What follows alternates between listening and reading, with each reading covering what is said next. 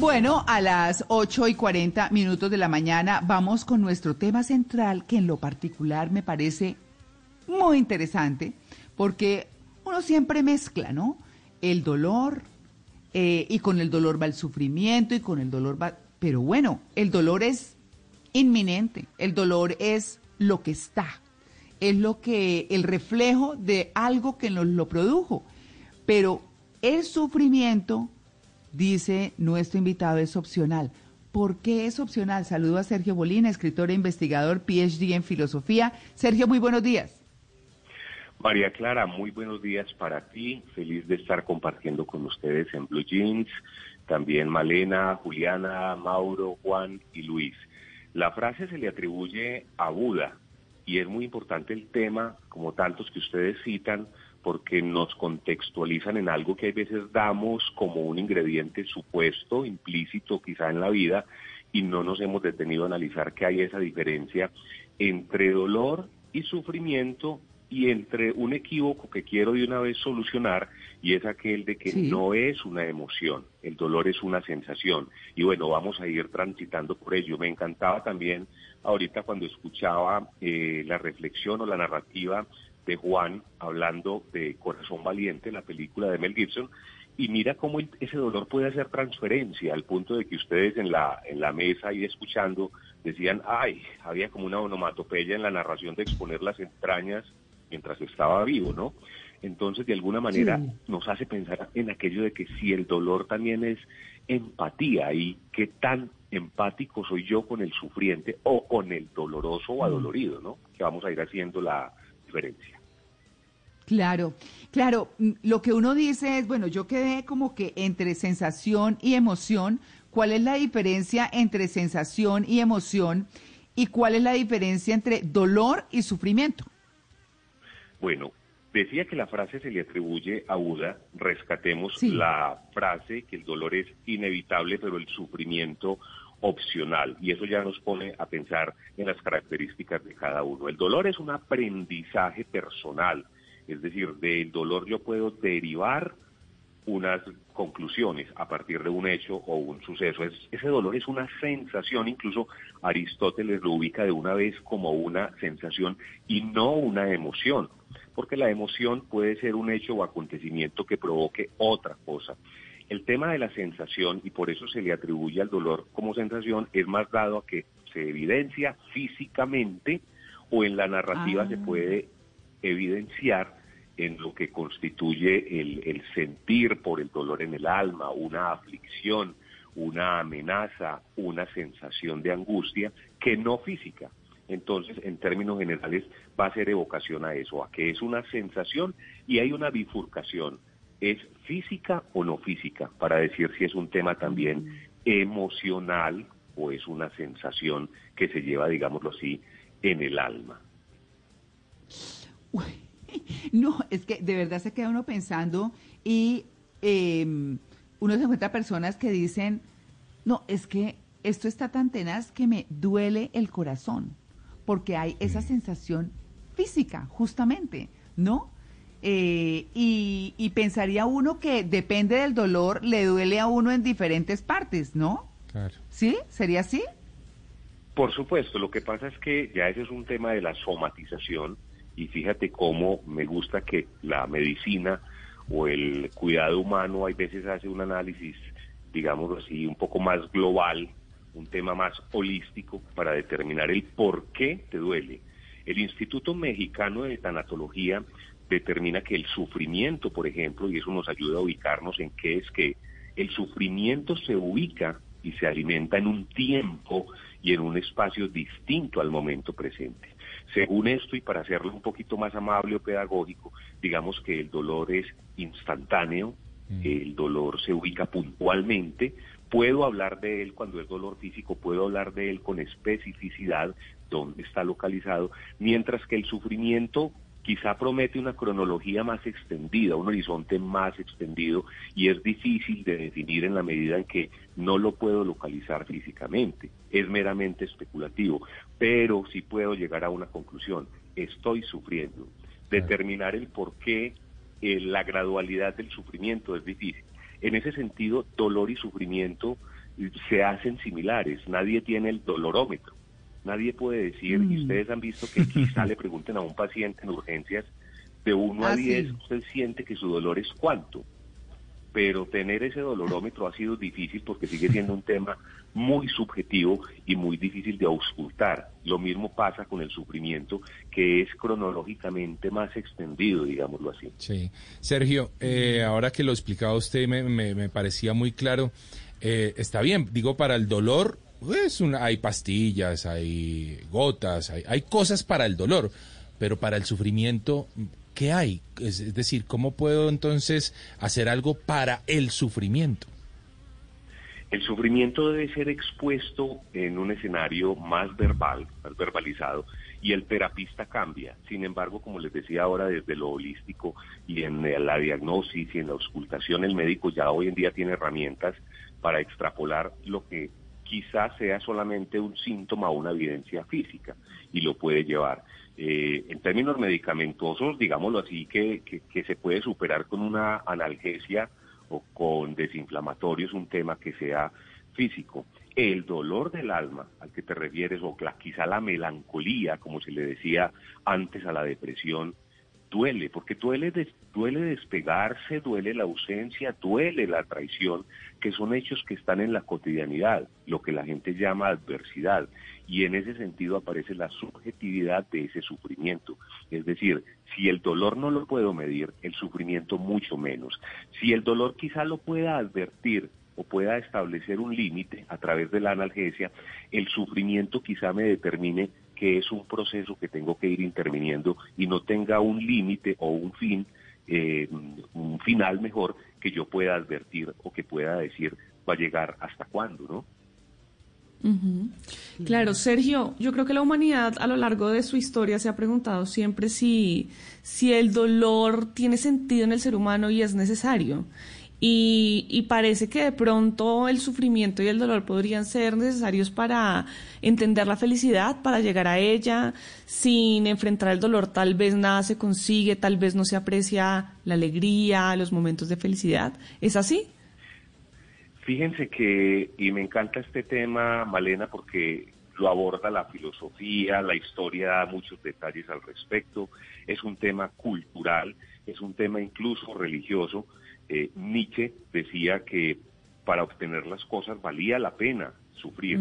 La felicidad no se conseguía escapando de los problemas, sino trabajándolos para ponerlos a nuestro favor, decía Nietzsche en su momento. Culturalmente el dolor y la muerte, eh, incluso se habla de la muerte del justo, que sería una muerte sin dolor, sin sufrimiento. La muerte es asociada muchas veces a buena o no en términos de si hubo agonía. Y la agonía está situada en términos de sufrimiento, es decir, un alargamiento del dolor, un suceso alargado en el que el sujeto no solamente evidencia lo físico, sino que también se pone en contradicción o en cuestión por lo que vivió, digámoslo así.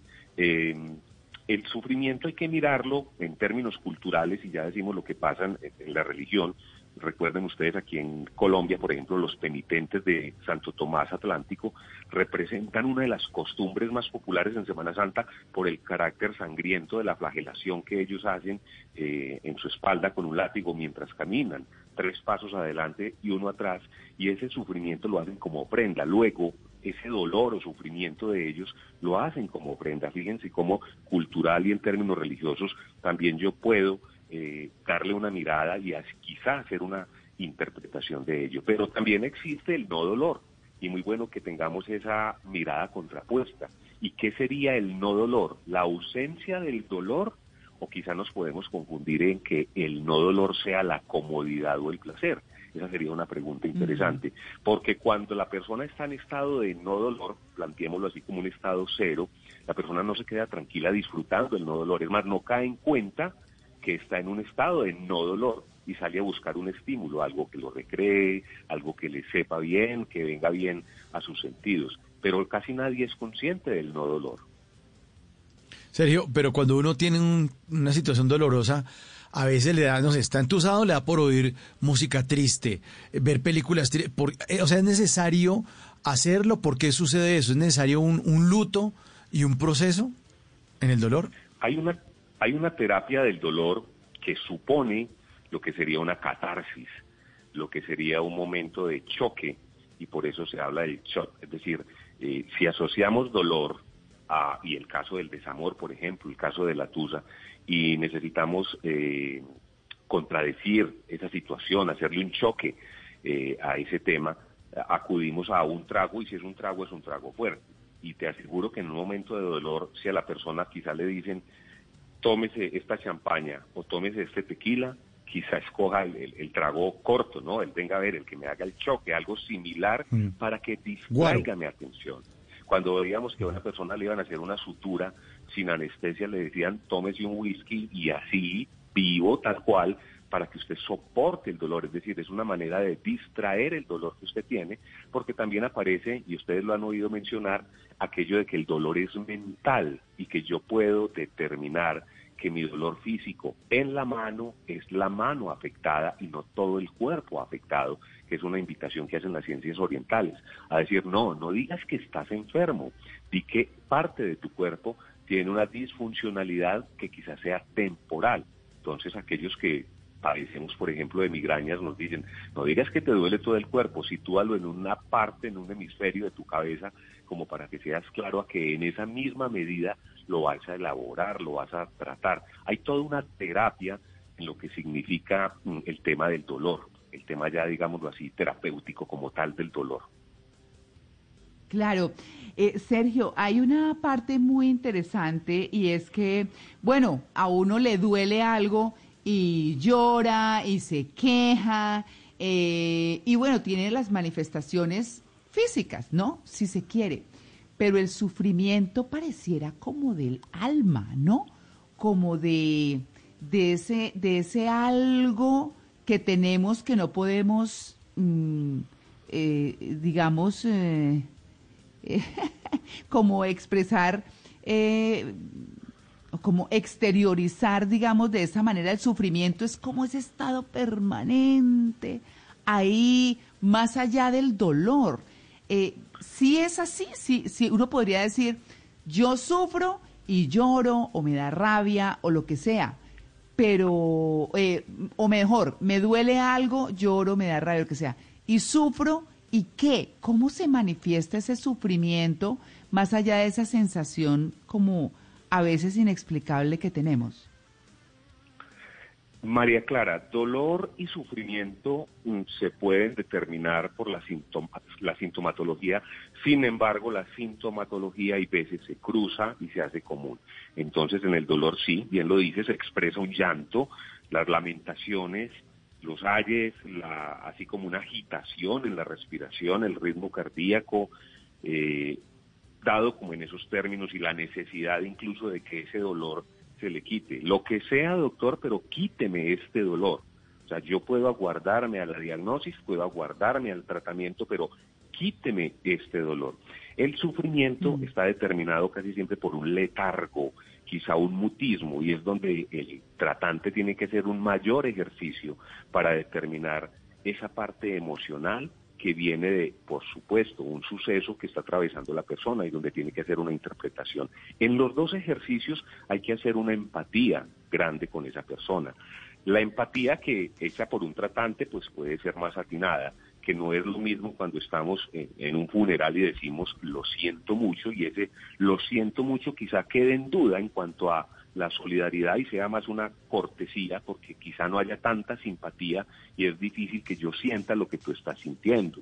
O sea, casi que lo lamento mm. mucho, pero hasta qué punto estoy sintiendo el dolor que tú estás sintiendo como lo siente el, mm. sufriente, ¿no? Entonces sí hay una diferencia mm. entre los dos. Fíjense que el dolor y placer también han estado de la mano. Eh, Marqués de Sade lo planteaba como la obtención del placer infligiendo dolor a otros tema del, mm. sadismo, ¿no? Y cada quien le ha dado como una mirada, Bauman lo determina como la comodidad y el no dolor, que es un autor ya moderno, y como la posmodernidad acude es a buscar es la comodidad y a buscar la sensación de no dolor. Pero fíjense que lo que les decía ahorita no es ni siquiera cero dolor o ausencia de dolor, sino es comodidad, placer y un estímulo que me mantenga un tanto sedado, que ya sería como otro extremo, sin embargo, interesante para, para analizar. Claro, quedan tres minuticos, Sergio, y yo sí le quiero preguntar qué hacer con el sufrimiento, porque bueno, el dolor está claro, bueno, el sufrimiento también, por supuesto, pero digo yo, el dolor está ahí, sabemos qué, cómo gestionamos el sufrimiento, qué postura asumimos, qué es lo que nos conviene. Dicen frecuentemente que el dolor se lleva por dentro, que el sufrimiento del alma también se lleva por dentro, que es más evidente el dolor.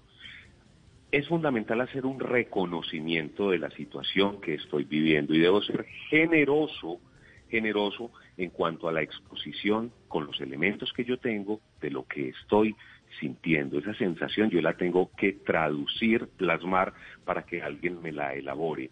Frente a los duelos, por ejemplo, que sería la palabra para revisar el tema del sufrimiento, tenemos una duda de discusión, un gran amigo y yo, y es que él dice los duelos no existen, los procesos de duelo no existen porque se vuelve una excusa para la persona.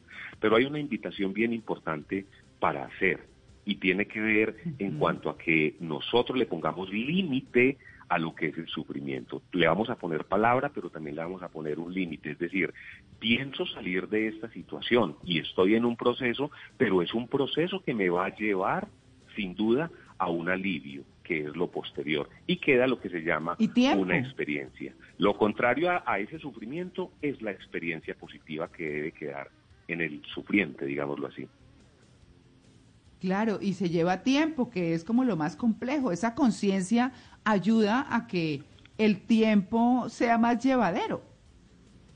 Por supuesto, no se olviden que hay un concepto, anteriormente se mencionaba el tema de la tortura china, y la tortura china no se imagina uno que sea lesiva una gota, pero una gota con frecuencia cayéndote es desgarradora, es lacerante y provoca incluso un dolor físico. Fíjate cómo el dolor está dado incluso en elementos tan sencillos como esos. Luego, incluso hasta en la palabra, yo puedo hacer sufrir a una persona con una sola palabra. Claro, pues bueno, ahí está el tema, ¿no? Que realmente se queda uno como pensando y dice, bueno, eso sería parte de la inteligencia emocional, ¿verdad? ¿Cómo lidiar con eso inevitable? ¿Es así? Y tener muy claro qué me duele más otras circunstancias. Duele un dedo entre una puerta y el marco. Duele eh, traccionar un pelo en cualquier parte del cuerpo. Pero es decir, ese es el dolor que se nos hace comunes, incluso que lo podemos transferir o asimilar cuando lo vemos en otros o alguien nos lo narra. Pero el sufrimiento se hace mucho más subjetivo, y vuelvo a decirlo. Si no hay dolorómetro, mucho menos un aparato que determine o un estándar que determine cuál es la gradualidad del sufrimiento. Ese es un tema en el que nos tenemos que esforzar mucho más. Para lo demás existen los cuidados paliativos y las clínicas especialistas en el dolor. Para lo otro hay que tener muchísima más empatía y sobre todo conciencia clara de lo que nos está ocurriendo. Bueno, pues ahí está el tema. Importantísimo, de verdad, porque siempre estamos caminando sobre algún dolor. Si no es una cosa, es otra eh, sufrimos por una cosa u otra. Bueno, ahí estuvo con nosotros eh, Sergio Molina, escritor e investigador, PhD en filosofía. Por supuesto, uno de nuestros asiduos invitados. Nos encanta que haya estado aquí con nosotros, Sergio. Muchas gracias por aceptar esta invitación de En Blue de Blue Radio. Yo feliz de compartir con ustedes. No olviden que el dolor y la adversidad o incluso el sufrimiento puede ser una oportunidad que nos pone a prueba y entonces hay que darle esa traducción y capitalizarlo en nuestro bien. Sergio, no me perdonan los oyentes si no le pregunto sus redes porque me lo han escrito mucho, entonces siempre pregunto las redes. Estoy en Instagram, en todos los medios, en todas las redes más conocidas. En Instagram estoy como Sergio Molina PE, Sergio Molina y la letra PE.